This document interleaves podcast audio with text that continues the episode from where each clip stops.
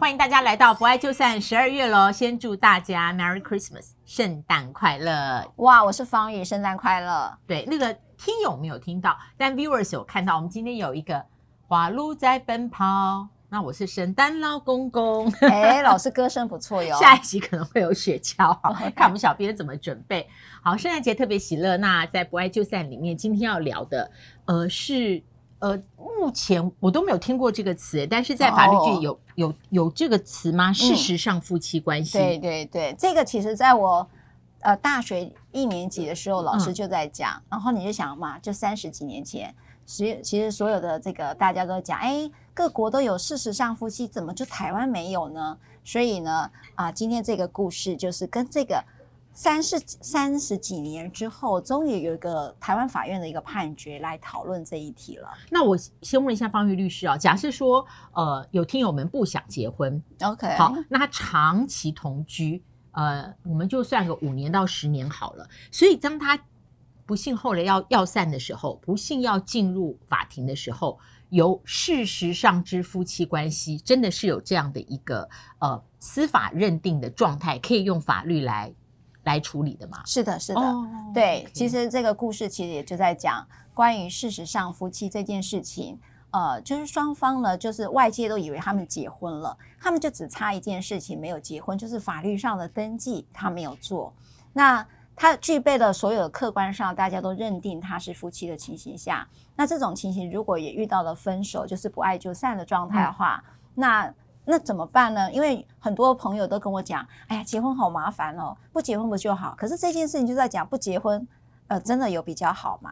好，那呃，这对是名人，我以前哦，我我相信他们呃一起共有这个财产应该蛮久了，因为呃我三十几岁。四十，我记得我在台视的时候，我们常下班就去吃蓝宝宝火锅、哦、沙茶火锅。哇，那么多年前啊！对，而且我记得我们下班的时候，他们都很辛勤，就还在营业。哇，因为平常实在是，如果你在正餐时间吃，排队的人很多。就是蓝文清先生跟艺人夏光利，那这个个案呢，是艺人夏光利提出夫妻剩余财产分配，但是进入了诉讼，他向呃常年的。啊，同居人蓝文清索取六千八百五十六万元，一二审都败诉，那理由不同哈。嗯、那一审认为你们两个并没有法律上夫妻关系耶，嗯，所以夏光丽小姐你无从请求。好，那台湾高院认为两个人是事实上之夫妻关系，嗯、但是呢，你的请求权已经超过请求的时效而败诉。嗯，哇，哎，当我念到台湾高院认定的时候，所以夏光丽小姐没有办法再上诉，没有，可以再上诉，可以再上诉。哦、所以我们只是借由这样的一个故事来提醒大家一些法律上的一个啊、呃、保障。那我们了解一下好不好？事实上的夫妻关系，嗯、我先念哈，男女共同生活虽然欠缺婚姻要件，但仍然有已发生夫妻身份关系。这个意思，而且对外呢，他们是以夫妻形式经营婚姻、共同生活的结合关系，而得以类推适用夫妻身份。那么得以类推适用夫妻身份上还有财产上法律关系的规定。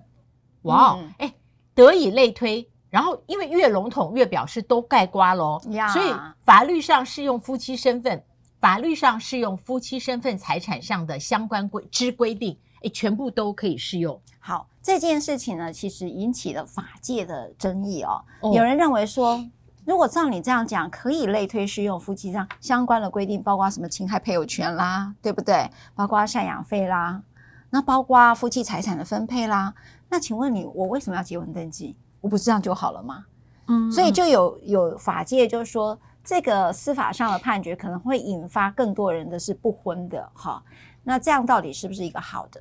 那在学者界呢，他又提到以前这事实上夫妻啊，他就是说还要多加一个一一一句话，就是不悖于公序良俗。也就是说，呃，今天这则刚好是一对一的关系。假设呢，他有呃，就是说我们有所谓的婚外情的这种关系，譬如说我跟你在婚姻中，我跟另外一个人呢也生了小孩，好，尤其在这个故事当中，我就把判决书调出来看。也就是发生了这件事，就是说他可能跟第三者也结有生生小孩，但也没结婚哈。那这种情形下，那事实上夫妻会不会好几个啊？对吧？对对不对？就好几个，那法律上会不会就很混乱？你的大家都是夫妻，那不是突破了一夫一妻制吗？就变成你可以用同居的形式变成事实上夫妻，你就变成一夫多妻制了。所以在那个情况下，他因为有一个有悖于公序良俗，所以刚刚这一些呃大灾规定，它就不适用，它就应该会被法院的实务上哦，法法院我通常呃如果引用了学者，就用悖于公序良俗去做推翻。但是这个个案相当有趣，是我知道他是。呃，两个人交往哈，有像夫妻般的交往，有这样的共同生活长达二十八年。所以他虽然没有孩子哈，但是呢，后来呃，女生呢就发现了，其实呃，男方似乎有另外有其他的感情，而且还生有小孩，因此呢，他就很难受的就离开了这段关系。好，这个第二个法律关键题，真的是看不爱就散就要特别注意。嗯，我离婚有一个离婚登记嘛。判决有个判决离婚，我财产是不是有个起算日，对吧？好哦，这就是后来高院判决请求逾期的原因。可是他们既然没有婚姻关系，你怎么叫逾期嘞？他没有离婚日啊。对，没有离婚日。所以呢，当时我看到女方的主张啦，哈，那这个是有公开判决，大家也可以去查。他就说我实际上是因为。呃，我切心的去报警，因为他好像发生了一些事情，然后有去备案，嗯、所以他认为那天才是他的呃分分开的意呃就是分手的日子。哦，但是呢，看来高等法院啊是把他搬走，这他就是他搬家嘛。后来这位女方就跟男方分居了，他就是在这个搬走的日子当做了他财产，也就是关系的消灭，也就是财产的起算日。所以呢。事实上，夫妻是不是给你了，给老师的一个，或者给大家有一个观点？那个起算日好困难，因为我离婚有个登记日，有个判决日，但是分手哪一天才是真正的分手日啊？我们对不对？那方瑜律师，我想呃，请问一下，这高院后来判决说，你你不能主张啦，财产分配好这六千多万，因为你已经过了请求权。请问请求权时效是多久？两年，知悉日两年。好，那这里头的知悉，他又拿了一个证据说。你当时有去帮他办一些房产的事相关事务啊，哈，哎呀，所以你知道这个他的财产状态，对吧？你又是合一起合作这个事业，好，对吧？所以你怎么会不知道？所以知悉日两年这件事情，他就被扣住了，所以他就离于时效。所以一审呢认为没有事实上夫妻这件事，二审的法官认为有这件事情，我类推适用了台湾的这个夫妻财产制，但是呢，你知悉日起算，你已经超过两年了。哎，方玉律师，他这里我又有一个，我觉得他好像又普适用于情侣关系。哈，我们现在讲的是以夫妻的形式对外界，不要说展示好了，所外界认知长期的一种同居关系。是的，那什么时候算分手的起始啊？原来这里有一些模糊地带。然后不晓得法官会不会认为说，哎。你说你的分手日，可是，在你所说的分手日之后，你还有去帮他去办理一些房产或什么？那那你们到底算不算分手呢？对。再有一个，现在也是名人，他也在司法诉讼里面的，很不幸，今年的 Me Too 案里面，对不对？哦、是。然后，呃，当然他是以和他是声称了，在合意的情况下，那时候跟未成年的男孩发生了性关系嘛。是。然后到后来，我就听到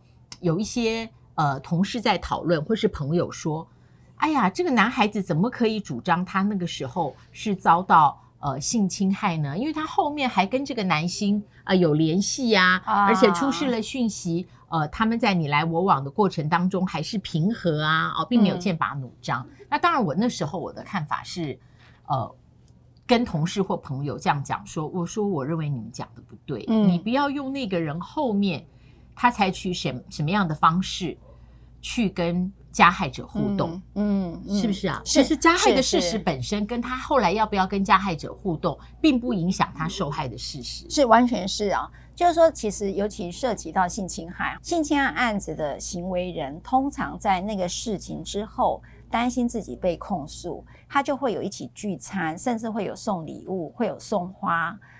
我几乎所有的性侵案子都有类似的行为。换句话说，你并不能以事后我说没有啊，我就故意去跟念华老师吃饭。你看他当时也在啊，所以表示说他当时是同意的，不然他怎么可能跟我去吃饭？可是你知道，有些当事者在当下，他有很多人身自主的一个安全的疑虑，所以他其实会有一些配合性的做法。我绝对相信。对，配合性的做法并不代表说他当时没有受害。所以在我们看别人这个分手这件事的时候，哎、法律有离婚日起算，对，或者再上推，呃，结婚嘛，所以同居跟分居这个好像也比较确定哈。对，像这个夫妻事实。事实夫妻关系，事实上夫妻关系的法律上没有夫妻关系这样的一个常年同居，这个分手的起始啊，嗯，我觉得就是能不能说不足为外人道呢？呃，我但是法律还是得处理，法律得处理了。嗯、好，我认为说这个法律得处理。那但是呃，有一个其实，在不爱就散的朋友应该常常听我在讲，伴侣相关的法案是没有通过的。假设我们有个像国外有一个伴侣契约，好，就是我刚才讲，有人不想要进入婚姻，原因是什么？因为我不想要有姻亲呐，因为有姻亲我就很麻烦，姻亲就是有公公婆婆、有岳父岳母、有小姑小叔之类的。那你也知道，那里头都会产生很多的抚养义务啊，有很多的这个人情世故啊。所以他说，我宁可是你跟我之间的同居关系，那称之为伴侣契约啊。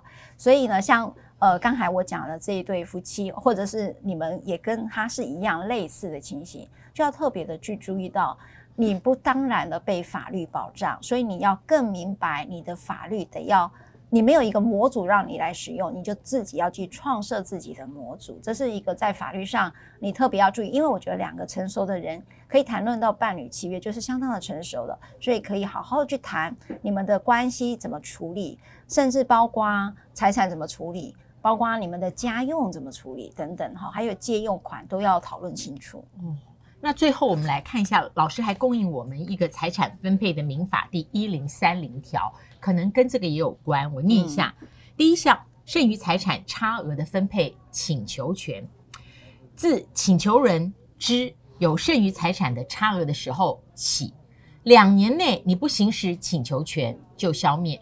自法定财产制关系消灭时起，与五年者一同。那就最后两行，老师，这是什么意思？也就是说，你不知道他的财产状况，但是你们的关系已经结束了。那你即便不知道，还有个五年，好，五年的时效。哦，就是你知道的话，那你请求剩余财产分配两年啊，对对。但你在都不知道情况下，后来你想起来，你才知道了五年。对对，就是那件事情之后，分手之后的五年。譬如说离婚，我的夫妻关系消灭了，好，我的财产关系也消灭了，从这边计算就五年。好，最后一个问题啊，方玉律师，人在浓情蜜意的时候，不会想到什么防范于未然，嗯，因为我觉得人好像有一种躲避跟否认的内在灵，就是说我没有未然这件事啦，我现在就是关系好的很，讲那个不吉利啦，好像咒诅啦，但是伴侣同居这件事。今天这个 case 好像告诉我们，防范于未然，其实对于好散，它相当有帮助。我谢谢老师做这这样的一个 ending 了，就是说，呃，通常我们的亲密关系都是模糊界限，好，那就是什什么事情都故意模模糊糊的带过去，故意真的会故意故意模糊的带过去，但那个模糊当中，各自在内在里头都有自己的心理想象跟评价。那件事是很不健康的，因为也许他并没有这样想，但你会这么投射他，那对方可能也会这么去猜忌你。所以有时候，呃，健康的关系是一个平等跟民主。对不起，我一直讲关系里头的民主关系也很重要，也就是你可以带着爱说出真心话，把你的担心跟你的焦虑都说给对方听，互相一起找到一个稳定的状态，那反而是有助于。爱这件事情可以更延续的，希望我们彼此都记住，不要忘了哦，我们现在冲刺，希望到年底能够有四万，然后就换我要送小礼物了，圣诞礼物，不要忘了按赞分享，叮叮当，叮叮当，铃声多响亮，你看有头有尾，不要忘了按赞分享，还有开启小铃铛。好，圣诞快乐，下次见，拜拜。